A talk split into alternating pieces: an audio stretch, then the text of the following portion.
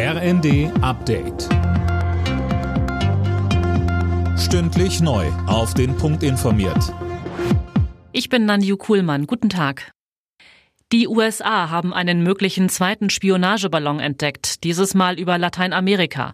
Das US-Verteidigungsministerium geht davon aus, dass es sich um einen chinesischen Ballon handelt.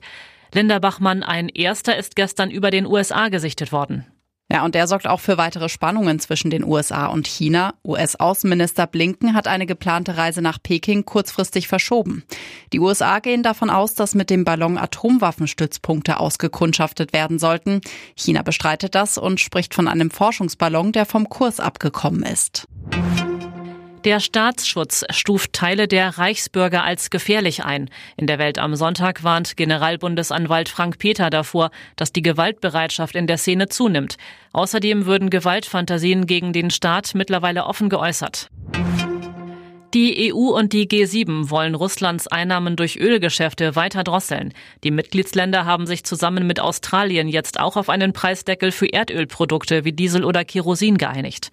Mehr von Cornelius Dreger.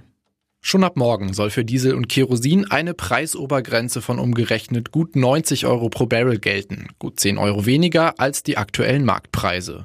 Unternehmen, die Erdölprodukte nach Europa bringen, für die mehr gezahlt wurde, müssen mit Strafen rechnen.